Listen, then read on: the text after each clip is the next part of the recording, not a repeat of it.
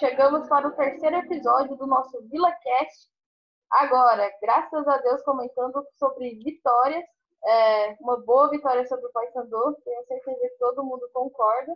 Mas tem muita coisa a ser debatido, comentado é, sobre, sobre a atuação.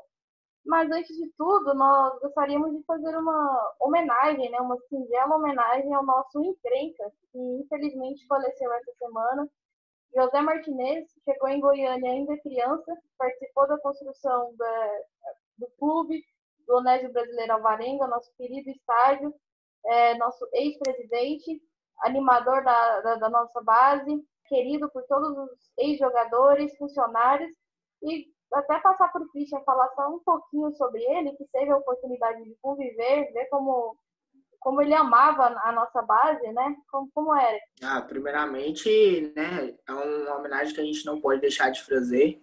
Eu tive a oportunidade de conhecer o Ben Martinez e quem conhecia o Encrenca ali no dia a dia sabia que ele era um exemplo de vilanovense, né? Para mim é a maior referência que eu tenho de vilanovense, carregou o Vila durante toda a sua vida, e estava ali, né? Eu que tive a oportunidade de trabalhar nas categorias de base, é, a gente tinha muito convívio com ele. Ele viajava com a gente para os jogos do interior e ficava lá no estádio, assistia os jogos. Então tinha uma poltrona reservada ali no nosso ônibus. Então é um cara que merece todo o nosso respeito aí, com certeza. Tenho certeza que ele está feliz lá de onde ele estiver, que essa vitória foi uma homenagem para ele também no Campeonato Brasileiro sem vencer quase um ano, né, dentro de casa e nós retomamos a vitória e tenho certeza que parte foi para ele.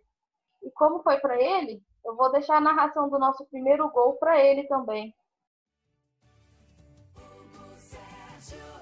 pra bola, primeira trave, fica no meio do caminho, corta o Tigrão, ela vai cair aqui no meio, Biancuti, ele vem pra correria, pode pintar contra-ataque pro Vila, ganhou Biancuti, escapuliu, o Vila vai arrancando, atenção, bola, vai pintar, é agora, Luquinha, boca do gol, vai fazer, perna direita, batida e gol, é nosso, é nosso, é nosso, é nosso, é nosso, gol!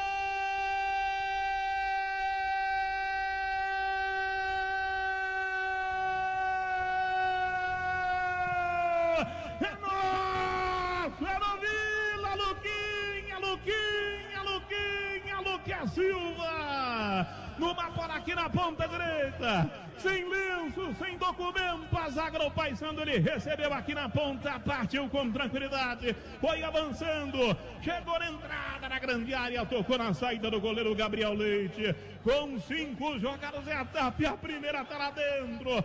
Exagerado. Jogada aos teus pés. Eu sou mesmo exagerado, meu Vila. O meu sangue ferve por você, Lucas Silva, com quatro jogadas é a tapa a primeira aqui no Boba. O que corre nas minhas veias é da cor da sua camisa. A categoria frieza para colocar lá dentro. Camisa 7, número da perfeição nas costas. Lucas Silva chegou para guardar. Esse gol vai para você que do céu nos acompanha. Obrigado por tudo, eterno amigo José. Voltamos agora comentando sobre a partida mesmo. É, e bom, primeiro, antes de comentar sobre a partida, né? Tô emocionada. Vamos às apresentações. Estamos aqui com Luiz, Christian, Ariane e Gabriel, o nosso estreante. E aí, Gabriel, tá animado? Como você está? Uai, tudo beleza, pronto para cornetar todo mundo aí, né? Tá pronto para cornetar. Ah, o lema é esse. A corneta não pode parar. Só não pode falar mal da Mineiro mesmo. Não pode. Por, por favor, né? Já, já que tocou na Lamineira, eu jogo pra Ariane. Ariane, tá tudo bem? Uai, tudo, né? Vitória ontem, tranquilo, então vamos lá. E Luiz, meio do jogo você já tava me mandando áudio enchendo o saco. Já se apresenta aí. Hoje eu não vou me apresentar, só vou mandar um chupa Wesley Matos, seu Puta, o editor que se vire, né? Caralho, velho, não é pra xingar, não. Vamos lá. E Christian, já quer um recado ou ter presente? É, o recado é que você achou que ia ter lei do ex, otário? Não teve. Achou errado. Que se foda minha ex. Com ela não tem caô. E eu canto na moral. Esse é o cara. Sou mais a minha atual. Vai, vai, vai, vai, vai. Achou errado. Bom, eu acho que a gente já pode começar sobre isso com o jogo, né? Tava todo mundo com um cagaço da lei do ex, porque tinha no time titular do Paysandu Vinícius Leite, Matheus Anderson, Wesley Matos, o PH, que saudade. É, quem mais? Fala, Entrou né? o Kaique Oliveira. Depois entrou o Kaique. é. Isso, entrou o Você Kaique. estava com medo da lei do ex com esse povo aí? Você estava com medo da lei do ex com, com essa seleção? A lei do ex com, com- é, acontece com o jogo, sei lá. Vai que. Caralho, Não, mas eu- o jogo, você velho. falou do jogo, irmão. Você tá de O sacanagem. Matheus Anderson ia dar a vida no jogo, mas foi Matheus Anderson, né? Ele tem que ver. Só um 77 seria feliz do jogo. E foi. Pois é, o Matheus Anderson eu achei que poderia. Porque ele saiu muito cornetado daqui. O povo mandando mensagem pra ele e tudo. E foi o Matheus Anderson, né? Correndo na lateral de um lado pro outro sem fazer porra nenhuma, ajudando um pouco na marcação, mas que não, não foi Eu acho que ele, eu acho que ele marcou Não bem é terceiro. Matheus Ontes. Matheus Ontes, é Matheus Azevedo, por favor. É, o cara da Dazon lá inventou um Azevedo pro MA lá e eu não fiquei entendendo nada. Viu? Esse cara tá é doido. É, Gabriel, você tava com medo do Leite? Não, eu, igual eu falei, eu tava com medo, mas aí quando a gente vai vendo os caras, a gente lembra por que, que a gente não gostava deles, entendeu? Não, no início do jogo você fica com medo. Mas aí depois que, que começa o jogo, você, você lembra, né? Por que, que esses caras saíram daqui, por que, que ninguém quer eles de volta, entendeu? Então, é só o medo inicial, mas depois passa. Depois que a gente lembra, já era. O Luiz sinalizou que, que não sentiu lei- medo de lei do, lei do ex em nenhum momento, né, Luiz? Olha o nome que você, você falou. Olha o nome. O Matheus Antes tá metendo gol lá no Paraense. Jogar aqui é totalmente diferente. Eu não lembro um gol do Matheus Antes no Oba. Ele ia fazer com outra camisa? Tá doido. Ah, mas isso aí é a cara do Vila, né? Então a gente fica meio pé atrás. Mas graças a Deus que foi pra lá essa turma toda aí, o Felipe Albuquerque, que com certeza o pessoal lá, torcedor do Paysandu, deve estar felizão com ele, só que não. Então Alguém- que se lasque cada vez mais. Alguém tá com saudade quer do. jogar a Série A. Ah, ah, Pera. Alguém tá com saudade de Felipe Albu- Albuquerque?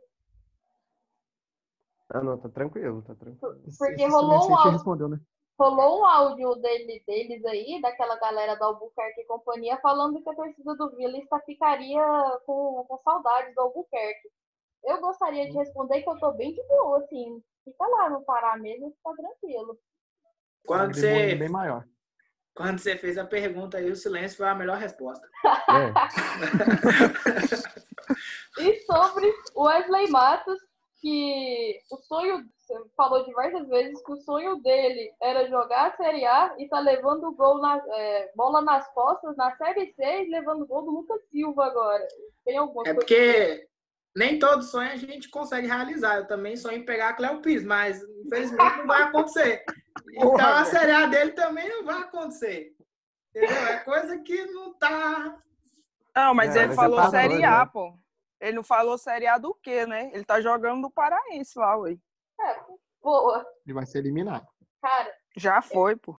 eu falei no podcast passado que eu não aceitava perder esse jogo por causa do Wesley Matos.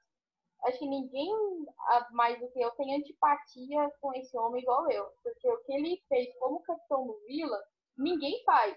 É, um bicho morto que nunca deu uma chegada no juiz, nunca deu tapa na cara de ninguém.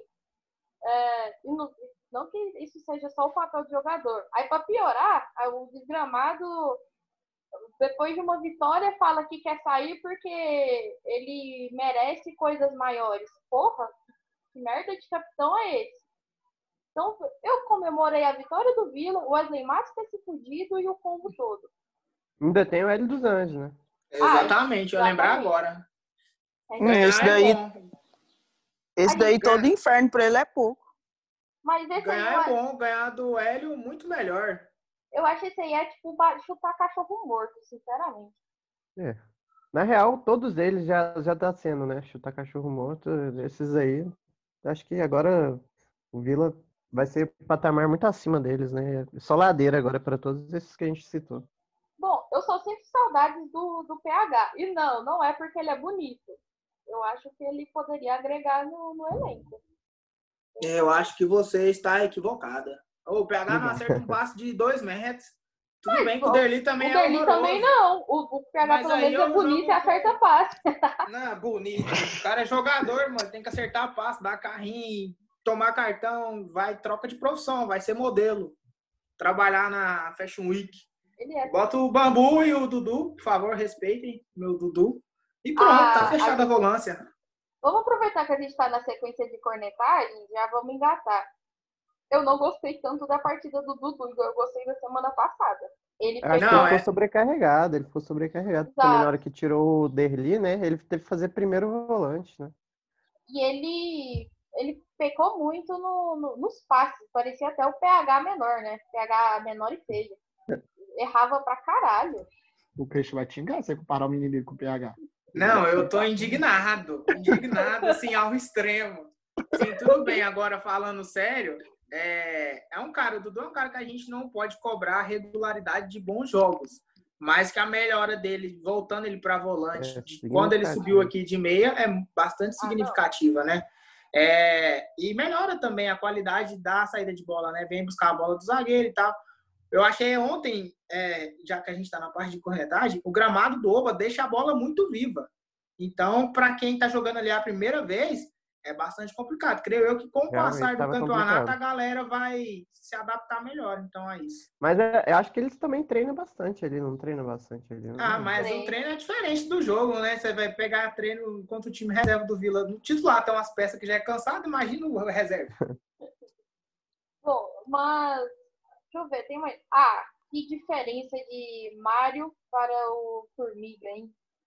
Não, Mário Henrique é mil vezes superior. É um jogador que está evoluindo muito, né? O Mário Henrique, né? Ele entrou bem lá em Manaus, ontem teve a oportunidade de ser titular e tá evoluindo bastante ali do lado esquerdo ali. E será Gostei, que ele ia cara. ser titular se o, o Formiga não tivesse sentido? Porque parece que ele sentiu, né? Antes do jogo, alguma coisa. no aquecimento, parece.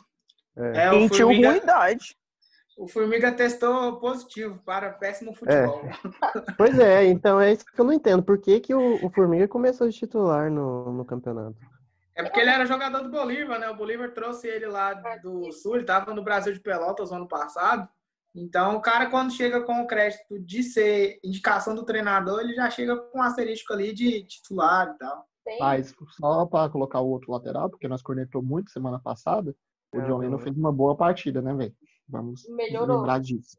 Melhorou demais, porque a outra partida dele foi péssima. O problema do John Lennon é aquela deficiência nas pernas, né? Porque ele chega no fundo ele não consegue produzir muito. Ah, mas, aí Mas o tá bom, é voluntarioso, tá bom. no, a partir dos 20 minutos do segundo tempo, sobrou muita bola pro Mário cruzar e ele errou todo.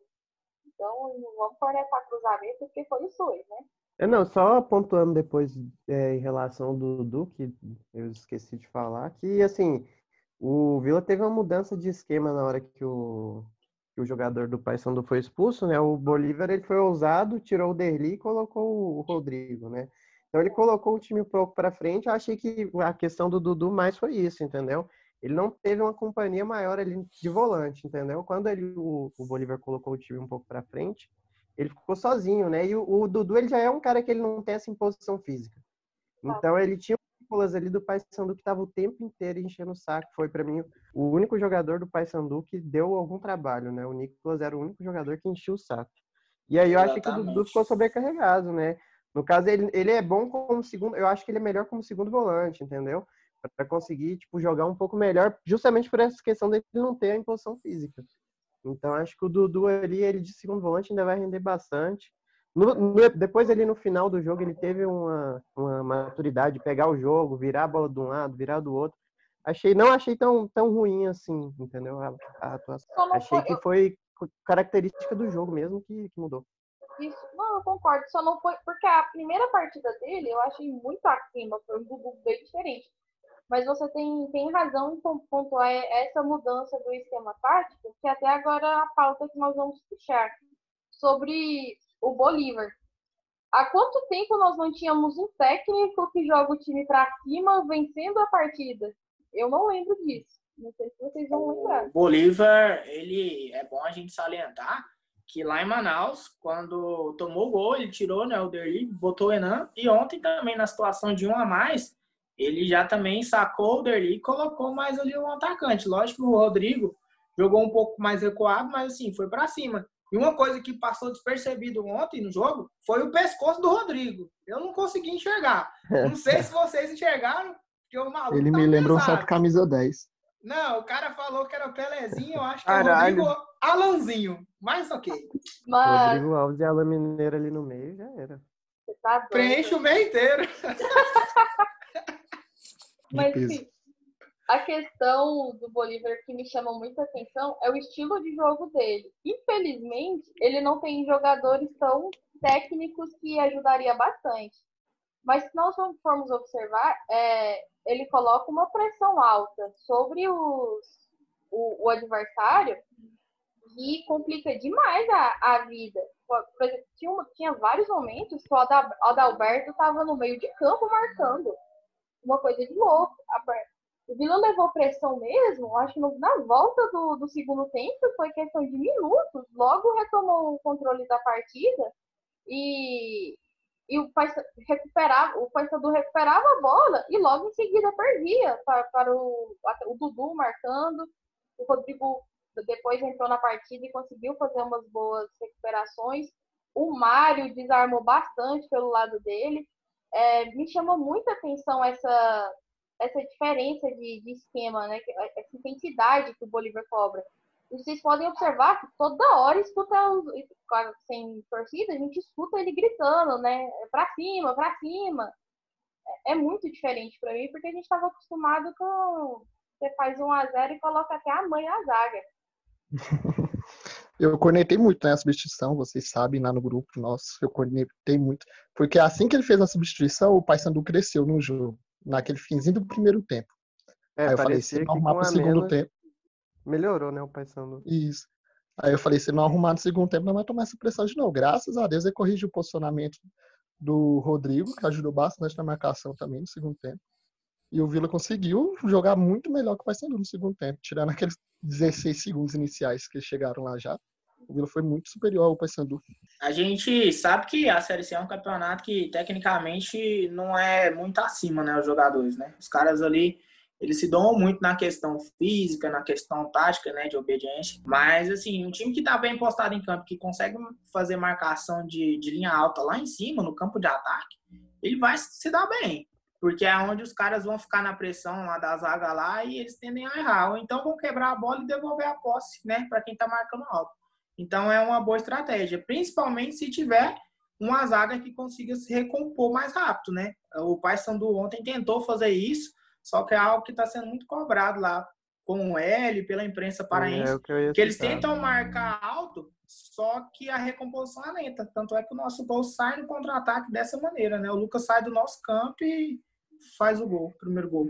É isso que eu ia comentar. O, o Bolívar, eu achei que ele leu muito bem o, o time do Paysandu, principalmente, tipo, é, ficou bem claro no primeiro tempo ali no início que o, o Vila estava às vezes até deixando o Paysandu ter um pouco a posse de bola para aproveitar dessa linha alta para sair no contra-ataque. Ele estava armado para sair naquele contra-ataque que o Biancucci achou o Lucas Silva. Eu acho que aquilo não foi uma, uma ocasião, tipo, algo do caso, entendeu? Eu acho que foi algo preparado por ele. Já tinha tido um estudo, entendeu? Até durante, antes do, do jogo, eu tava entrando no Instagram do Paysandu lá, dando uma olhada aqui que o pessoal tava comentando, e eles iam comentando muito isso, né, no jogo do, do meio de semana, né, deles do Campeonato Paraense, eles estavam falando, ó, jogar com essa linha alta da nossa defesa, com essa zaga lenta, é muito ruim. E o Vila aproveitou disso, né? Teve depois que o Kaique entrou também, ele saiu, aproveitou várias e várias vezes ali para sair no contra-ataque, teve chance, o Kaique entrou muito bem no jogo também. O Luiz Fernando aí que parece que não gostou muito não, né, do Kaique. Pois é. Quer falar, Luiz? Não, o problema com ele é, é outra, é outra questão, fora das quatro linhas. Mas ele foi mesmo. Porque, é porque a comparação que eu tinha dele é aquele jogo lá de Anápolis, né? Que- Ah. aí eu quero falar. Aí aquele jogo lá foi o ridículo, mas ontem ele, ele mostrou que sabe jogar bola, que não tinha mostrado. Ontem ele mostrou que sabe jogar bola. E ele é bem novo, né? Ele tem 19, 20. Ainda acho que tá no sub-20. É, moleque da base. Ele entrou ali e mudou o jogo, né? Tipo assim, é, deu volume do jogo pro Vila, intensidade, Eu esperava dois lados. Thales, né? O Thales que tá decepcionando. Mas o Thales está bem marcado. Eu acho que justamente pelas atuações dele nos amistosos chamaram a atenção. Vocês podem ver que o Thales está tá, tá mais bem marcado do que os outros atacantes. Mas aí é bom também para dar oportunidade pra galera que joga do outro lado, né? Porque vai abrir espaço do outro Sobrou lado. o Aí é onde Lucas tem que aproveitar, é a Kaique, é quem jogar do aquele lado. Aliás, o Kaique eu tava até comentando ontem com a galera que tava assistindo o jogo aqui em casa. Por incrível que pareça, foi um atacante de base que pegou a bola e no lance do pênalti entrou na área. Falei, cara, porque geralmente esses meninos eles pegam a bola, aí eles ou voltam para trás, toca pro lateral, ou volta, toca no volante. Ele não, ele foi agudo e entrou dentro da área. E é o que tem que fazer. A área protege o atacante. Personalidade, né? Entra na área, irmão, freia passada. O zagueiro trombou em você e foi fez. E aí o que eu queria, como que vocês, agora eu queria comentar, como que o vocês cancelam o moleque por uma partida que ele fez no campeonato estadual, estreia como profissional e que ele atuou por 10 minutos. A torcida pediu a cabeça dele, tanto é que ele foi emprestado.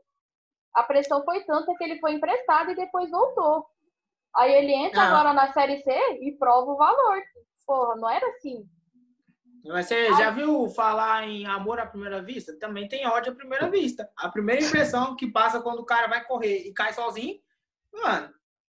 Entendeu? Tomara É que ele seja ao contrário do Eric, né? Que o Eric nós gostou muito É de primeira vista e terminou o ano não fazendo nada. Tomara que o Kaique tenha esse ódio de primeira vista e termine o ano fazendo gols, jogadas.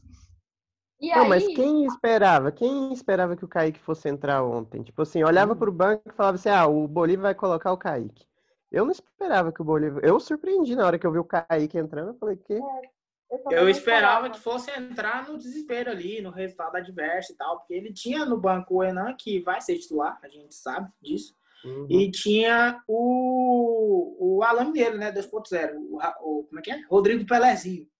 Que Rodrigo entrou Alves. também. Rodrigo Alves. Então, é, são duas opções, assim, de mais cancha, mais experiência, que se a gente for colocar, lógico que agora são cinco alterações, mas seriam dois atacantes que iriam entrar naturalmente no jogo. Mas foi bom o Kaique entrar também, mostra que vai ajudar e vai ser útil aí na Série C. E Ariane, você gosta da corneta também? Foi pênalti? Muito, pô. O Kaique encostou nele. Eu tava até vendo o lance ali agora, pegou, realmente. Foi choque de Kaique- Kaiques, né? Ninguém lembrou Foi, disso. Eu acabei de lembrar Porra, agora, foi um Ela Kaique falou, bateu ela, louco. ela falou Kaique pegou ele. Eu falei, mas o Kaique.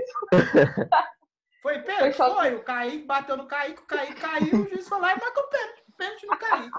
Pronto, que Vamos pênalti. Cara, é aquele tipo de lance que se o juiz não marca, teria reclamação, e se ele marca, teria reclamação. É um lance, o típico lance de futebol que nunca vai ter consenso. Porque não dá. Eu vejo o toque, mas o Kaique deu uma valorizadinha que ele já, já vem dobrando a perninha.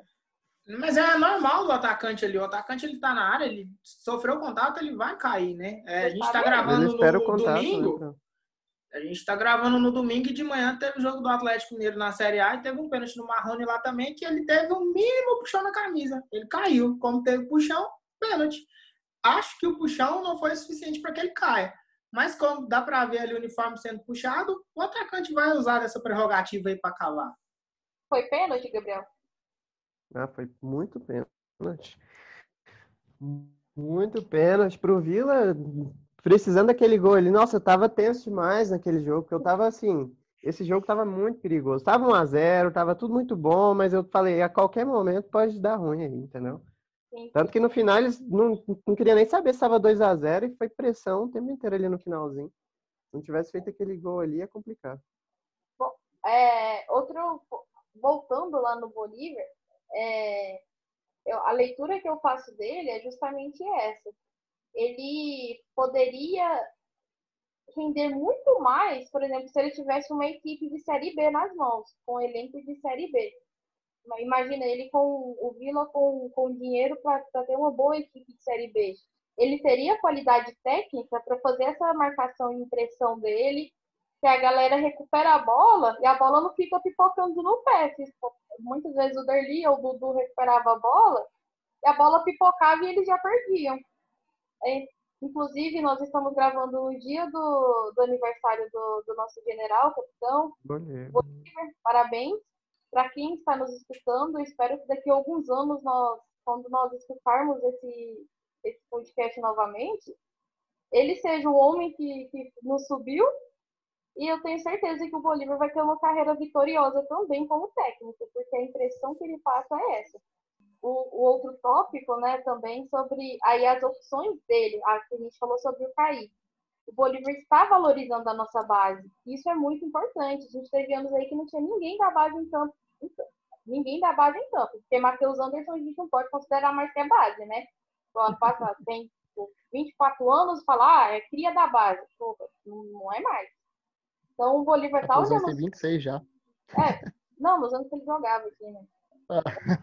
É, ele tá olhando para os moleques de 19, 20, colocando e, pelo jeito está rendendo, né? Então o Kaique entrou, entrou bem, fez um movimento É, lá. porque colocou ele no momento certo, né? É diferente de colocar o cara precisando virar o jogo. Ele tem que saber, o- lançar um menino da base, você tem que saber, entendeu? Colocar o cara.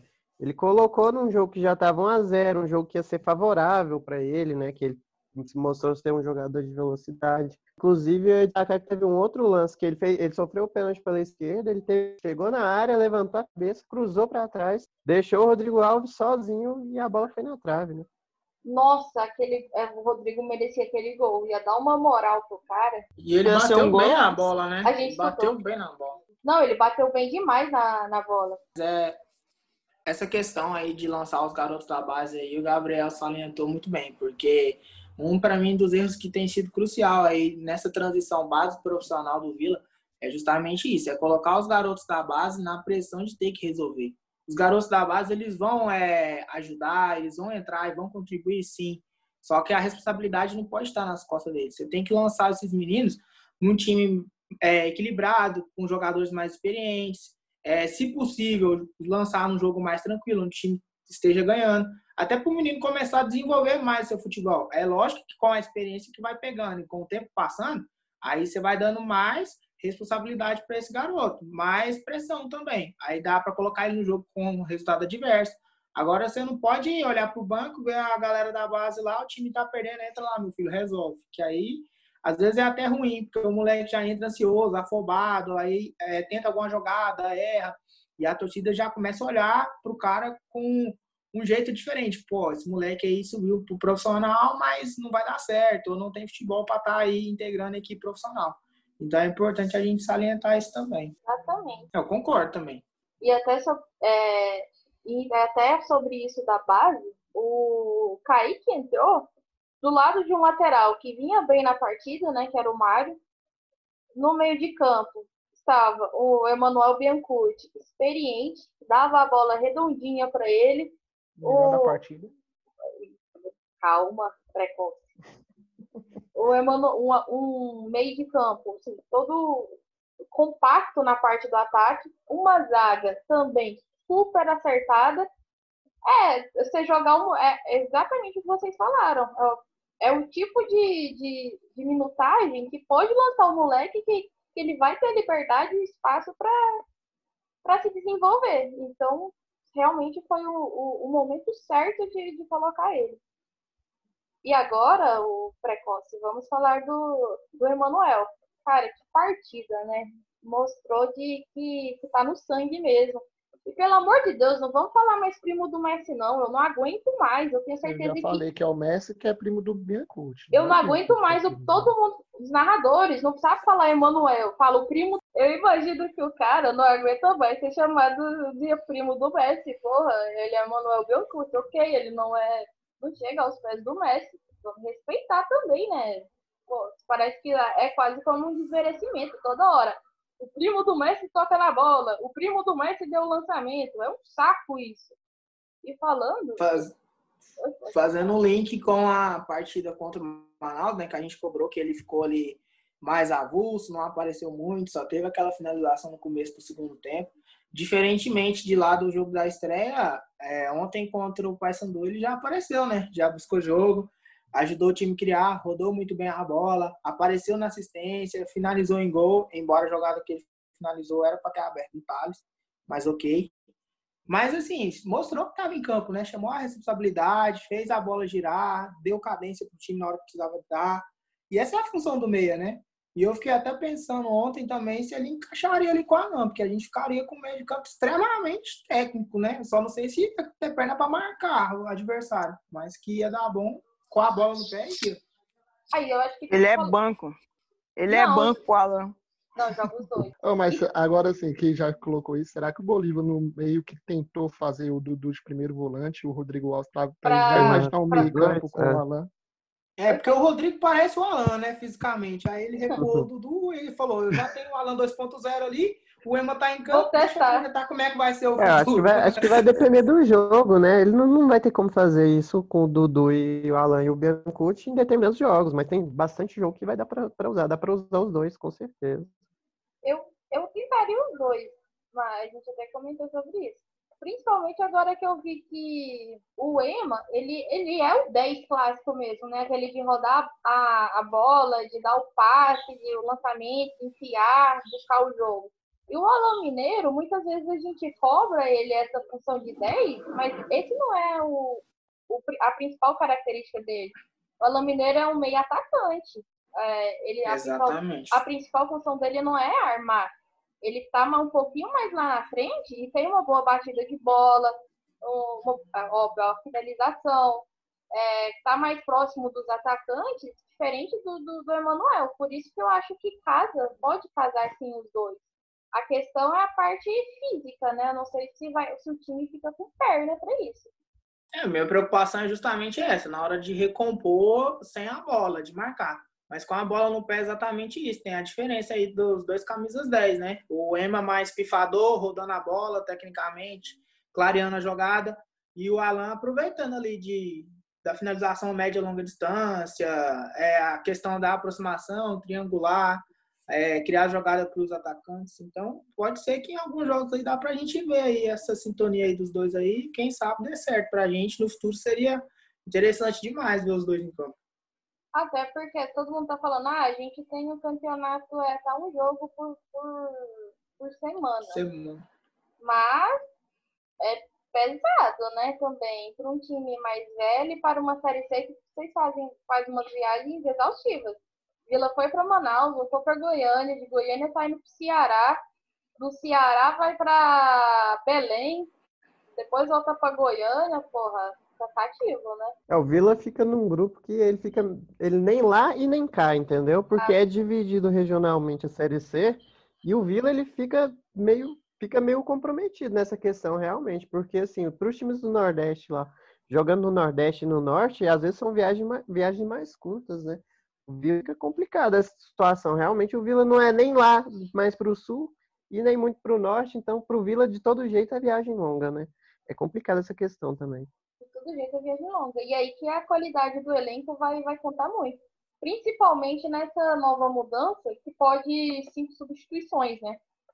Cara, eu amei, porque tá dando para explorar muito bem o elenco. E a, a gente está percebendo que o nosso elenco, como um todo, ele é muito parecido, assim, em termos de, de qualidade. Troca as peças e você não, não, não tem uma perda de, de qualidade. Continua, na verdade, às vezes até sobe a qualidade técnica. Então você faz cinco substituições no jogo, você troca metade do time quase, tá com, com vigor novo, porra, dá um, um ânimo muito bom. Na verdade, o banco de reserva é para isso, né? É para os caras entrar em campo ali e subir a qualidade técnica do time, né? Fisicamente também. Ou então deixar no mesmo nível que estava, né? Não pode entrar e piorar o time. Só que essa questão das cinco substituições, é, com as três paradas, a comissão técnica tem que avaliar bastante, porque a gente já viu também nessa volta do futebol aí em meio à pandemia, que tem muito treinador aí achando que as cinco substituições vai ser a. Como é que fala? A comprovação de que o resultado vai vir. Então, às vezes, o cara tá com resultado adverso ali, ele troca meio time. Às vezes, o que ele pensou em melhorar, ele só piora. E acaba bagunçando, né? O time. Exato. Não, aí precisa ter a qualidade do treinador, né? Essa é uma mudança que eu deixaria fixa no futebol, não só para esse tempo, para esses campeonatos apertados por conta da pandemia. Não sei a opinião de vocês. Não, gostei também. Acho que se você tiver um elenco ali que te dê a, a condição de você substituir as peças ali e o time conseguir render o que estava rendendo em campo, ou até melhorar. Isso vai muito também da, do elenco que você tem em mãos, né? Porque às vezes tem times aí que o banco de reserva com três substituições já não resolve. Com cinco, então fica pior, porque as três que entrou já são as melhores opções. Então sobrou gente que, que presta no banco mais não. É, vai do cara. O cara não é obrigado a fazer a cinco, entendeu? Se o cara não tem um elenco que ele confia tanto, ele não é obrigado. Ele pode fazer essas Exato. três, entendeu? Não, adianta, não é porque ele tem cinco, igual o Vila lá em Manaus, o Vila tava com seis jogadores no banco de reserva e um era o goleiro, entendeu? Então, assim, entrou todo mundo, né? Se for fazer as cinco substituições, entra todo mundo que tá no banco. Então, não é porque tem as cinco tem, é obrigado a fazer as cinco. Então, tem que. Mas é uma mudança que com certeza deve ficar, porque todo mundo gostou, né? Os técnicos gostaram demais. E agora, é, até sobre essas substituições, nós vemos muitas vezes zagueiros sendo. A maioria das substituições, substituições é comum no futebol, você vê zagueiro sentindo e sendo trocado, né? O Vila teve cinco substituições e não utilizou na zaga. Isso me, me chamou bastante atenção. E a gente pode jogar pro, para o Olímpico. Que bela partida da nossa dupla. Puta que pariu. Da nossa dupla e do nosso goleiro. Inclusive, eu e minha casa serviremos a Fabrício. Eu tenho que até que me retratar com o Fabrício, porque eu ainda tenho um ego ferido desde a eliminação na Copa do Brasil, né? Diga-se de passagem. Mas ele tem um começo de Série C muito bom, né? Embora é, eu ainda acho que ele falhou no gol que a gente tomou em Manaus. Ontem repetiu a falha de sair e voltar pro gol, né? Numa bola parada. Mas, se for pegar, ele tá com crédito. Porque lá em Manaus pegou umas bolas difíceis. Ontem nem precisa falar, aquela cara a cara com o Nicolas. É bola de goleiro grande pegar. Então, é importante a gente ter um goleiro assim na Série C também. Para quem subiu com seis dedos, se o Fabrício manter esse nível de atuação aí, eu já fico feliz. Pode falar, Luiz. Não, é só falando que a zaga, né? O Fabrício, indiscutível, tá salvando a gente. Não é de hoje, no Goianão também fazia algumas defesas importantes. É, então tomara que ele mantenha essa regularidade. Mas a zaga vai dar uma dor de cabeça pro nosso querido treinador, né? Porque o Donato e o Simon fizeram uma boa dupla lá em Manaus. Assim, pecou no entrosamento, né, no começo do jogo, mas depois se acertou. E ontem, acho que foi uma das melhores partidas de dois zagueiros. O Adalberto jantou todo mundo. Ninguém passou pelo Adalberto. E o Simon, muito seguro também. Só teve a infe- a infelicidade de dar no peito do Nicolas a bola do jogo. Graças a Deus, o Fabrício salvou. Mas vai ser uma boa dor de cabeça pro Bolívar. Cara, o Adalberto, quase que o narrador de zicou, não sei se vocês lembram, naquele chute de longa distância do Nicolas, o narrador falou, o Adalberto ainda não perdeu uma disputa de bola. Aí, bem na hora, deu um peteco lá de bate-cabeça, a bola sobrou no pé do Nicolas pra ele chutar. Eu falei, filho da puta. Ele passou perto. Não, e o Fabrício pula mó, foda-se, né, pra bola. Aquela bola Aham. lá do- de fora da área. Ele pulou, tipo, vou, vou pular, porque eu tô aqui e eu tenho que defender. O cara ele não consegue Aí eu- a- o elogio, ele tem que dar uma cornetada. sabe? Ah, fazer o quê, né? É maior do que eu. Mas, Eu- enfim, essa, essa linha de quatro defensiva lá atrás, quando a gente não teve alteração ontem, foi até uma coisa que eu conversei bastante aqui com a galera que tava vendo o jogo. É, o Bolívar, como ele foi zagueiro, ele sabe que ali atrás, quanto mais tempo você jogar junto, mais entrosado vai ficar e melhor a galera vai se entender, né? Tanto os, os zagueiros como os laterais, posicionamento. Então, acho que ele não vai mexer tanto. Ele vai procurar dar uma consistência ali naquela linha de quatro e só vai fazer as alterações pontuais. E se mantiverem o padrão de atuação, fico bastante feliz, porque eu acho que é uma coisa que o Bolívar está cobrando muito e que a galera está conseguindo é, dar o resultado né, que ele está pedindo. E ele até falou na coletiva, que eu achei muito interessante também, mesmo o time ganhando de 2 a 0 que ele falou que o treinador nunca está satisfeito. Então é importante. Então, então, tomara que ele termine o campeonato não satisfeito ainda, que ele vai sempre cobrar, cobrar melhorias pro, Nos pra equipe, bastidores né? também, ele, ele falou isso no. Não sei se vocês os chegaram caras- a assistir. Sim, os caras tinham acabado de ganhar por de 2 a 0 Ele e o Adalberto tava mais. lá. O Adalberto também falando, a gente tem que se cobrar, não sei o que que tem. Eu, caralho. Postura né, de bom assim. capitão, né? Que a gente nunca teve. Né? Exato. Tinha capitão muito na teoria, mas na prática não, né? E você vê os líderes da equipe ali, a galera de mais experiência cobrando, passando isso pra galera mais nova, até pro cara que não sabe como é que é vestir a camisa do Vila e o peso que a camisa do Vila tem, não só aqui é, regionalmente, mas nacionalmente, principalmente né, nessa Série C, é importante, né? Você vê é, eu para mim que o Lucas Silva não falava no vestiário. E foi até uma surpresa ver ele ali no vestiário, ali nos bastidores, ali cobrando e pedindo para a galera também. Então a gente vê que o grupo tá unido e grupo unido assim, se tiver um, um bom trabalho durante a semana, costuma ir longe. É, até sobre, comentando essa linha de quatro que o Bolívar vem atuando, eu acho que vai ser Adalberto, é Adalberto mais 10, o Simon, o Mário, e eu imagino que o Coronel pode pegar a vaga do, do John Lennon. Eu acho que sim. Não, não sei vocês, mas eu acho que essa lateral aí ainda está um pouco aberta. Foi bem elogiado no Goiano, né? O Coronel. A partida que ele fez contra o Anápolis foi a última do Goianão. Foi muito ele bem elogiado. Entrou, ele entrou com cinco minutos ali, ele já estava dando assistência para gol e parece que, assim, é, o decorrer do segundo tempo ele foi muito bom, né? É, muito bem. É, infelizmente foi a primeira partida aí que a torcida já não pôde estar é, presente no estádio, então não deu para a gente ver em loco. Mas, assim, todo mundo que acompanha os treinamentos, acompanha esse jogo aí, é, elogia bastante o cara. Então, acho que durante o campeonato aí ele vai ter oportunidade também. E a gente espera que, assim como os outros jogadores que têm entrado, que ele aproveite, né? Porque é uma posição ali que não está definida, então acho que quem entrar ali e conseguir aproveitar a oportunidade vai jogar e ser titular. Cara, a gente, nós estávamos meio órfãos de, de capitão. Logo no, no pré-jogo, o Twitter do Vila postou uma foto do Adalberto batendo no peito assim do, do Simon. Não sei se vocês chegaram a ver. Ele batendo no peito, não sei o que, que ele estava falando, mas dava para ver a. Ele tá, tava ele falando colocando... que eu fiz na minha figurinha. É tá. juvenil, é para jogar igual a mim. certeza que ele tava passando aquela confiança, ao mesmo tempo cobrando e tal. E isso para mim foi muito significativo. Igual eu falei, nós estávamos órfãos de, de capitão. E você vê um cara desse, porra, chega a arrepiar. E, e ele, o Adalberto não, não se contentou apenas aquele cara chato que fica cobrando todo mundo.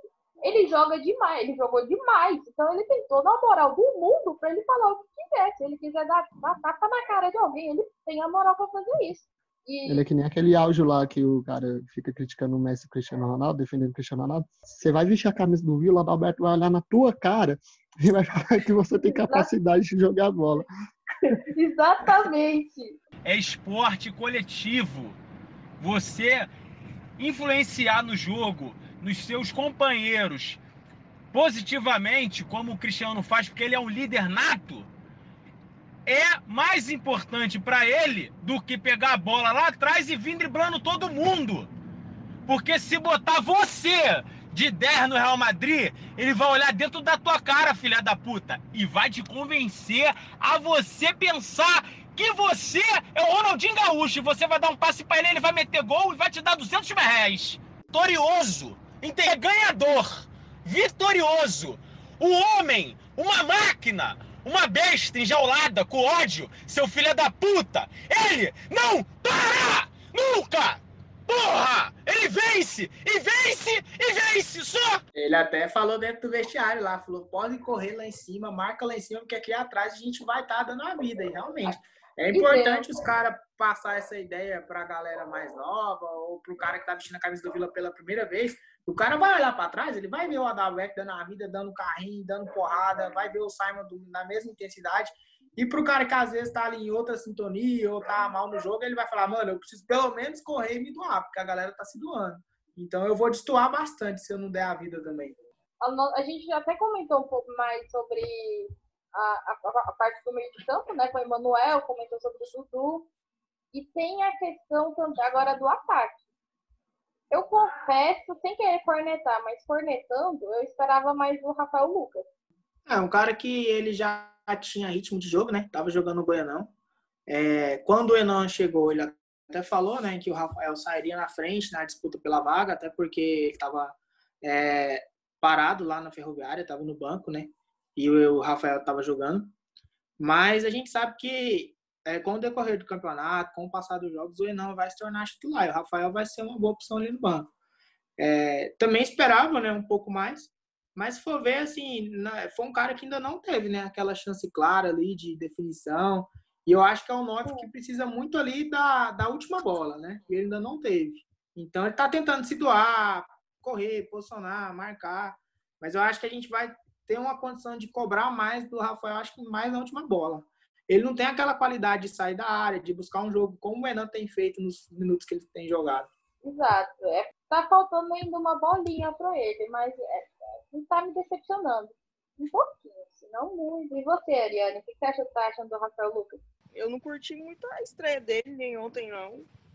Eu acho que, eu acho que ainda é banco, acho que até o Anderson é melhor que ele. Ele é banco põe. A Ariane cornetou com força, cara. Ele é banco até pro, pro Anderson. O que você acha, Chamou o cara de terceira reserva. Tá Tá. Tá bem abaixo do que a gente acha que ele pode produzir ainda. Então eu acho que ele é banco até pro Anderson. Pro Henrique, por qualquer menino da base. Tá doido. Isso não é um pouco do ranço do, do que ele falou há três, quatro anos, não? Um pouco, mas não, não é isso não, não tanto. Eu não esperava por essa. Eu, eu estou um pouquinho decepcionada com o Rafael, mas eu acho que não o suficiente para ele ser banco do Anderson. Mas o, o Rafael Lucas, ele vai ser banco do Renan, a diferença técnica é monstruosa dos Ah, dois. Mas eu acho que pelo perfil do Rafael Lucas, como o Cristian falou, ele, ele tem velocidade, ele não é aquele atacante paradão, ele só não tem a qualidade. Eu acho que ele entrando no segundo tempo, eu acho que a substituição certa, acho que vai ser um décimo segundo jogador na mão do Bolívar. Eu acho que ele entrando com a zaga cansada, eu acho que ele consegue exercer um bom futebol, principalmente se jogar ao lado do Renan. Porque quando o Renan entrou lá em Manaus, o Rafael Lucas cresceu de produção, quando ele saiu um pouquinho da área. Eu acho que, que realmente é, vai ser isso daí, né? O Enan vai ser titular, né? E o Rafael vai entrar ali no segundo tempo e às vezes pode aproveitar justamente essa condição, né? Da zaga um pouco mais cansada e na movimentação ali dos pontos ali, é, às vezes um- uma diagonal entre os zagueiros ou uma bola parada. Pode ser que ele aproveite bastante aí nesse segundo tempo e faça alguns gols aí que nos ajude. É, eu talvez, quando se o Bolívar, que, que eu acho que ele não vai fazer, mas se ele quiser testar uma escalação diferente, é, só com dois atacantes, né? Eu acho que pode ser Rafael Lucas e o. Cas- Casaria bem, casou lá em Manaus no segundo tempo, né? Vamos ver. Ah, Aqui, Ana, só interrompendo rapidão. Pode falar. Eu queria só que meus dois pontas jogassem bem juntos, porque parece que quando um joga bem, o outro é proibido de jogar bem. Lá em Manaus nós tava, não, era para tirar o, o Lucas Silva, não era para tirar o Thales, tava, o Thales estava melhor. Ontem foi totalmente ao contrário, o Lucas Silva mandou ali na ponta direita, o Thales não rendeu nada. Então acho que tem que ter esses pontos aí, nossa, acho que é um ou outro, não pode jogar os dois não. Mas É. até que, que não tá ruim, né? Ruim é igual ano passado, quando os dois lados jogam mal. Exato. Tá, desse jeito é de boa, desse jeito a gente leva. Inclu- Agora eu quero trazer uma discussão de tiozão de WhatsApp pra vocês. E chegou seu momento, Cris. Eu li. O pai tá que- on. Eu li no, num grupo que o Enan não está feliz aqui em Goiânia, porque ele não é jogador de Série C e ele não está postando nada no seu Instagram sobre o Vila. Aí é, logo assumiram é, que, que ele não está motivado e mais um monte de coisa. É, inclusive, beijo, porque eu sei que quem falou tanto escuta a gente. Ele não escuta a leva- gente, quem falou isso? Não leve um cara a mal, não, coitado. O Vila Novanda é de boa. A Ariane entregou. Entregou o rapaz. Mas, mano, é uma parada assim. Tomara que ele continue triste e fazendo gols. Que eu vou ficar bem triste também. Aliás, corta esse e mostra no vídeo eu triste com o Renan.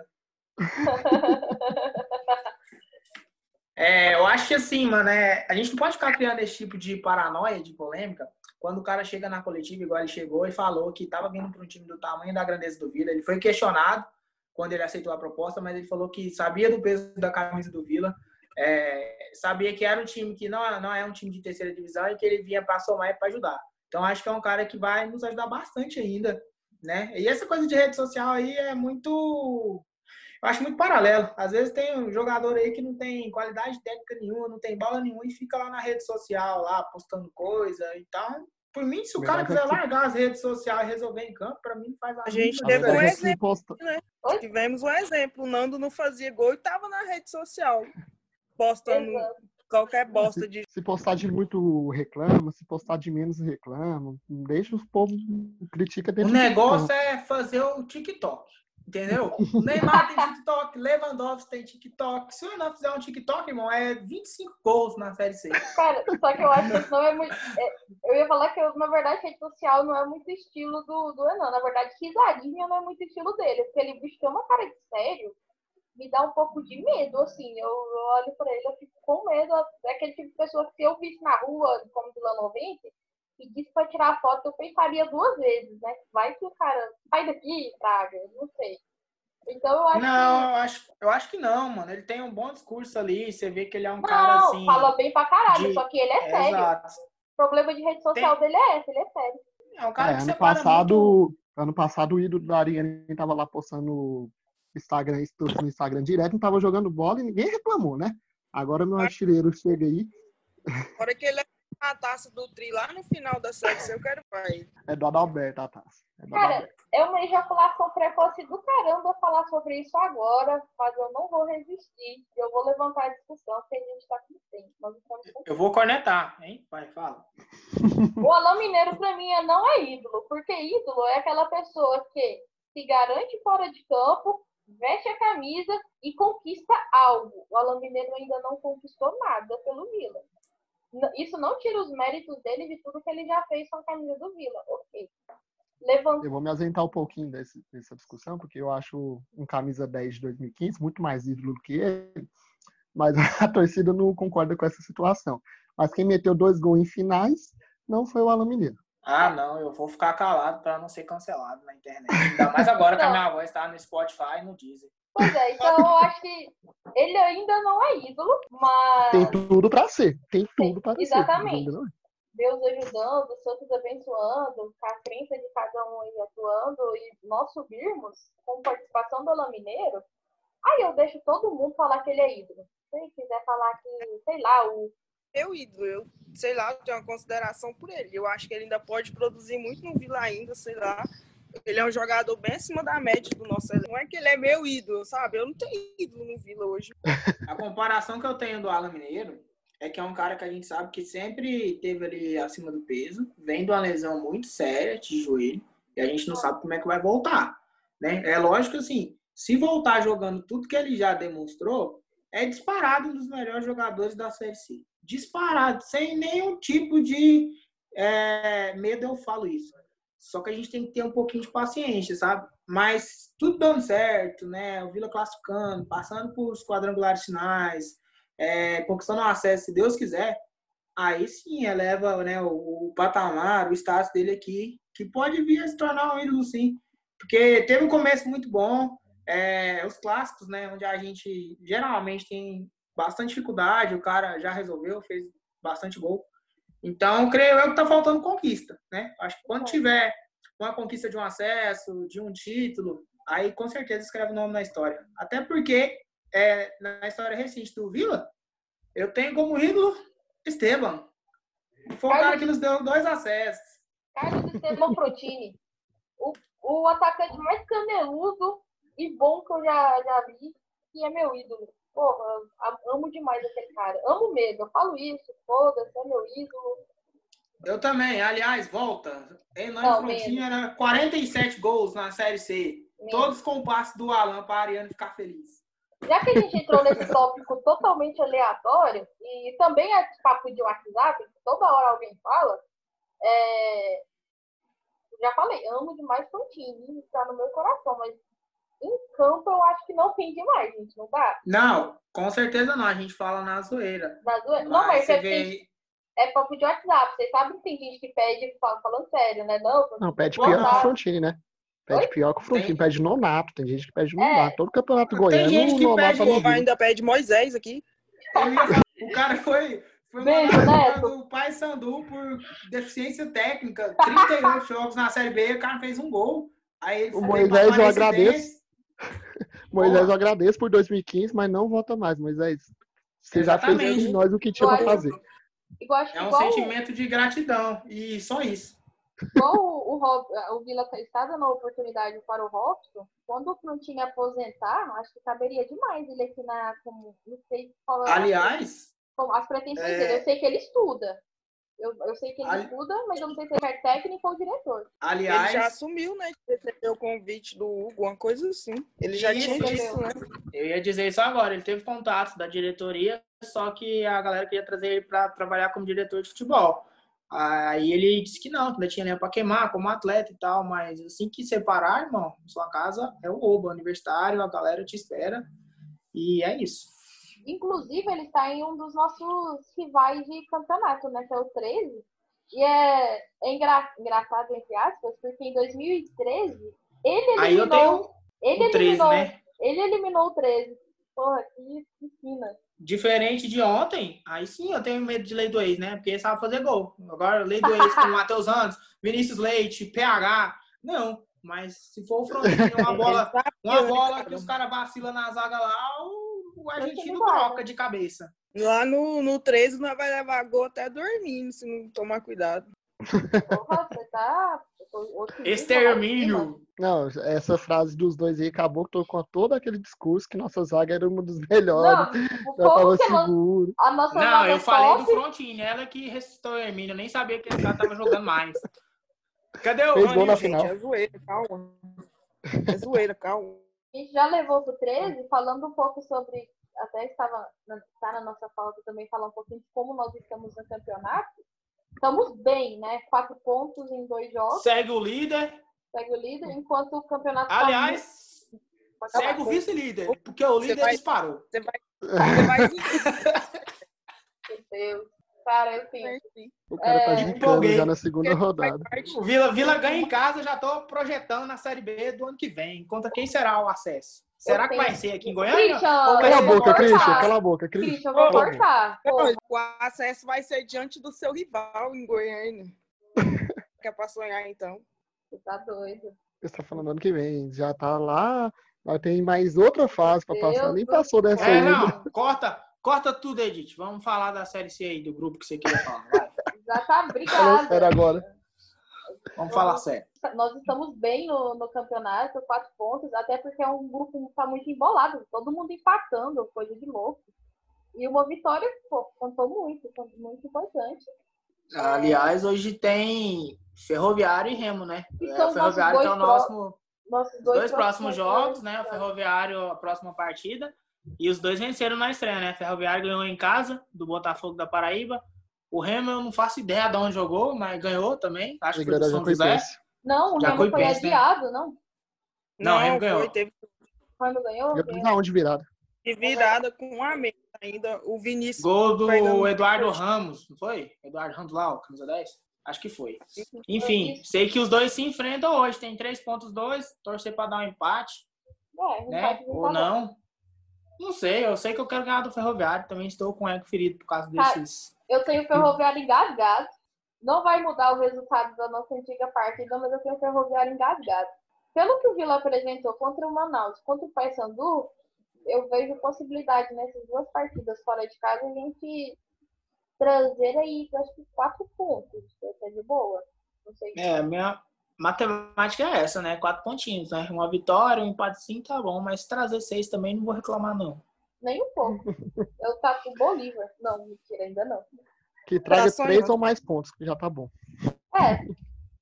Três pontos, passa de ano. Quatro a gente fica feliz. Seis a gente solta foguete. Seis, Não, mas- aí o Christian pode ser iludido. Analisando assim, dá pra voltar com seis pontos tranquilo. Jogando o que jogou ontem. É, É. Eu, não, eu vou ver a partida no- hoje, né? Como nós, nós estamos gravando no domingo, vou ver a partida do Ferroviário, do Remo, e dá pra gente ter mais uma noção que, como que tá, né? Mas pelo que eu vi do campeonato, dos comentários de- dos outros torcedores, o campeonato está nivelado muito por baixo. A equipe que conseguir se ajeitar mais é, compacta é, vai sobressair e eu estou vendo a nossa equipe dessa forma. E é importante largar bem, né? Porque, como eu até falei antes de começar a série, no primeiro episódio do podcast, largando bem, você pode usar uma gordura para ir rodando ainda Gordura. na fase final, para chegar no quadrangular, que é o que interessa, e forte, entendeu? Então, essa largada bem do Vila que tá tendo, tomara que continue, vai ser importantíssimo até lá no final do campeonato, para nós ter gordura para queimar e chegar inteiro no, na fase final. Os grandes campeonatos aí é, de técnica muito maior do que a Série C, né? A Série A, a Série B nem tanto. Mas, assim, é, já teve um equilíbrio entre as equipes, né? De grande diferença técnica, justamente por conta desses quatro meses parados, por conta da pandemia, né? Então, os campeonatos aí que é, são de uma técnica mais abaixo, igual a Série C, no caso, é, as equipes que conseguirem se organizar, ela no começo vai fazer muita diferença. E é importante pontuar justamente no começo, porque às vezes lá na frente um tropecinho, você pontuando bem no começo, não faz tanta diferença do que você às vezes perder agora, né? Igual é. o Bolívar salientou que o Paysandu é adversário direto. Não sei se seria, pelo que apresentou nos dois primeiros jogos, assim, eu achei muito abaixo. Só se melhorar muito, mas suponhamos que eles consigam organizar a casa lá e consiga jogar bem e vencer, já é três pontos em cima do adversário direto. Exato. Bom, eu acho que eu não, não, não estou me recordando agora de algum destaque do Ferroviário. O Rima eu sei que é o Eduardo Ramos, o atacante, todo mundo paga um pau para ele. Igual o Vinícius, que é só chutar. Exato. Fica igual, a dica. Igual o. Porra, pesado. Igual, igual o Nicolas era do destaque do, do Paysandu, né? E a gente conseguiu neutralizar bem, com uma exceção, ainda sobre o campeonato, eu fiquei muito feliz, assim, não, porra, não é só a gente que está iludido, mas estão olhando para a gente com receio também. Eu tuitei, é, feliz da vida, né? Não, Vila ganhou, Wesley Matos fudeu, tô, tô feliz.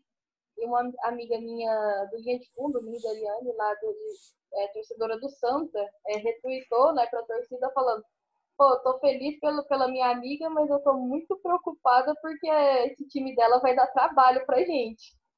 E, cara, a gente vê outros torcedores, assim, é, elogiando, é, dá uma moralzinha e dá um ânimo a mais. Porque muitas vezes a gente pode analisar e comentar o jogo sobre a, a ótica do clubismo, né? Mas aí você vê uma uhum. pessoa totalmente aleatória falando, não, aquele time vai dar trabalho. Exatamente, né? Porque às vezes a gente vai fazer a projeção aqui, vai colocar o coração na opinião e vai falar: não, o Vila tá bem, o time tá bem organizado, o Bolívar tá trabalhando muito bem, o elenco é bom e tal. Mas quando você tem o olhar de quem tá de fora, é importante você ver que o trabalho está sendo muito bem realizado e que as peças estão sendo notadas, né? É bom e é ruim, né? É bom porque dá aquele ânimo a mais, principalmente pra gente que é torcedor, que tá de fora acompanhando.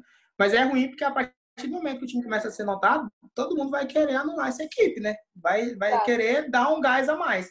Mas aí é a hora também de se impor dentro de campo, fisicamente, tecnicamente, taticamente, e fazer valer não só a força da camisa na teoria, mas em prática também. É, fazendo essa projeção mais futura, creio eu que do nosso grupo, então, assim, as duas equipes que teoricamente estariam melhores, né? A gente ainda não conhece o restante do grupo, mas seria praticamente, acho que nós e o Santa Cruz, né? O Santa Cruz também tem uma equipe de jogadores experientes. Acho que vai dar trabalho também aí. O Santa vem meio contestado, assim, não contestado, mas a torcida tá meio cabreira com certo receio. Então, não sei muito bem, igual eu falei, tá, tá tudo muito nivelado por baixo no grupo. Mas, mas o bom é que, só cortando isso, só para não passar o tópico do protagonismo do Vila, o discurso lá dentro vocês percebem, né? Os caras lá tá falando, nós é o protagonista, nós tem que saber ser o protagonista. Lógico que eles não podem, aquele trem que nós falou lá no primeiro episódio também, lá dentro não pode falar, não, eu sou o melhor daqui e tô aqui de passeio. Não, os caras jogar sério, jogar jogo. Os discursos lá dentro tá me agradando muito pelos bastidores, entendeu? Isso. Espero que o Vila saiba ser o protagonista. Um discurso sério, conciso, é, e leg também, porque a gente vê algumas imagens porra, daquela brincadeira do aquecimento. O elenco todo reunido, rindo, sabe? muito. E na hora da seriedade, todo mundo lá junto. E era algo que há três anos nós não tínhamos. O Vila disputou, disputou entre aspas, acesso para a Série A e a gente via um racha desgramado no elenco. Você não via um elenco unido desse jeito. O outro ponto que eu quero trazer, a gente já comentou sobre a administração do Vila, mas acho que vale novamente nós, nós comentarmos o quão abertos eles estão para os torcedores. Acho que cada um aí, todo mundo tem acesso ao, às redes sociais, né, do, dos diretores e do presidente. Você comenta lá, você recebe a resposta na hora. Mas sim. mas a Ariane me olhou torto aqui. é, eu gosto muito dessa interação de, de todo mundo com, com os torcedores, porque é importante. Então, às vezes, nós temos respostas que muitas vezes não teríamos. A gente está com um problema aqui, eles repassam para a torcida. A gente quer olhar como está o trabalho, abre as portas. Agora não está abrindo assim tanto por causa da pandemia, né? Nem pode ter contato com o elenco. Mas o OPA tá lá para quem quiser dar, dar uma olhada. E o bom é que eles respondem curto, né? Que ano passado a gente tinha um presidente que respondia, mas você perguntava um trem para ele, era áudio de quatro minutos e meio que ele mandava para você. Exatamente. E falava nada com nada. E agora não, eles estão transparentes de forma curta para que o torcedor entenda. Exatamente. Até Quando- porque eu quero... Não, quero ver quem que é o doido de fazer com, com, com o Hugo quem... igual vocês faziam com esse Val, né? Ah, eu é não. doido. Mas isso aí é muito coisa de postura, sabe? Igual é. Quando a gente fala de diretoria, né, puxando aqui para a parte do Hugo, né, que é o presidente executivo, ele sempre passou essa ideia de que o maior patrimônio da, do Vila é a sua torcida. E ele tem a noção do cargo que ele exerce e da pressão que tem. Então ele entende que vai ter momentos de elogios, momentos de críticas, mas tem que ser algo constru- construtivo, né? Você não pode chegar lá e apontar o dedo e falar tá errado. Você tem que ter algum viés de noção do que, que você está falando. De às vezes você dizer assim algo, mas também pautar melhorias em cima daquilo. E dando essa abertura para os torcedores, eu acho muito importante, porque é um pouco de satisfação também, sabe? Porque a gente quer saber o que está acontecendo no clube, seja de ordem patrimonial, ou seja de ordem organizacional, ordem jurídica. O torcedor ele quer entender como que o clube ele está andando, principalmente o Vila que teve toda essa problemática de rebaixamento e passou por uma pandemia. Então todo mundo ficou preocupado. Falou, porra, agora o Vila vai, mano, entrar em maus lençóis e acabar.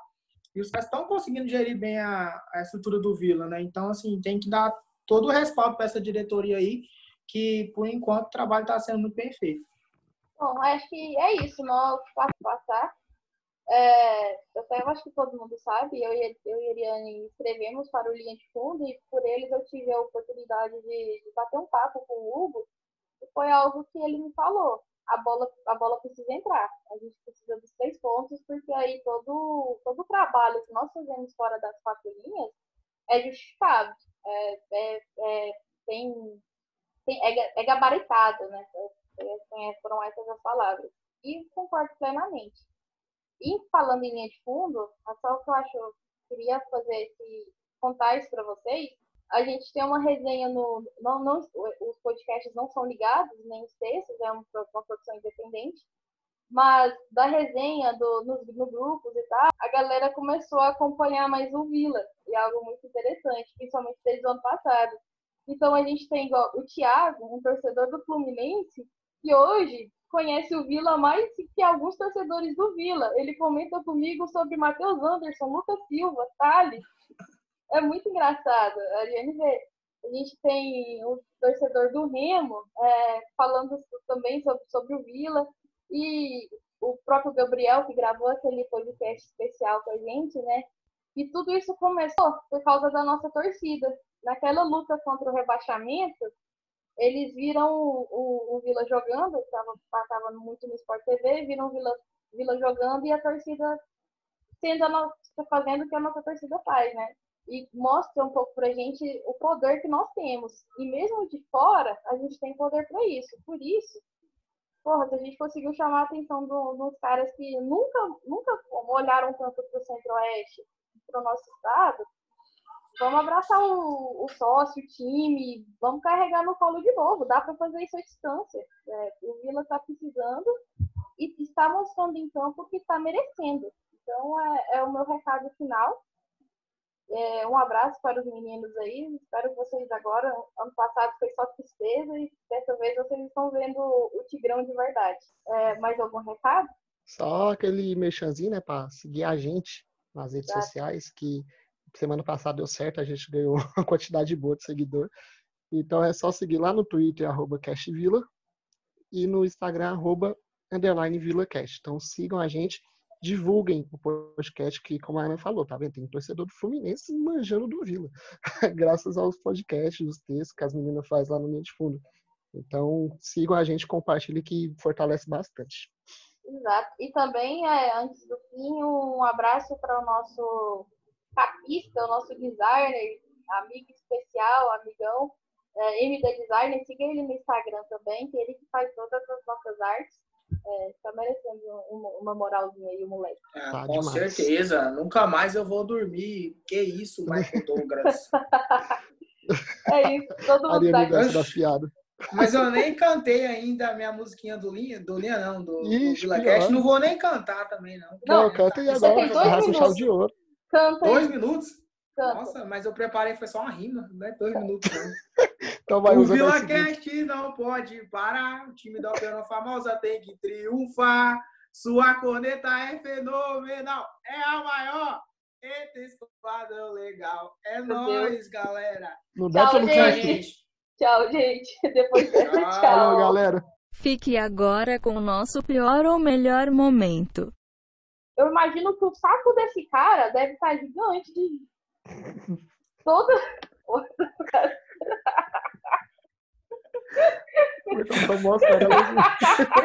O cara, o cara tá com o saco igual o meu avô. um Saco gigante, irmão. A Edith vai entrar.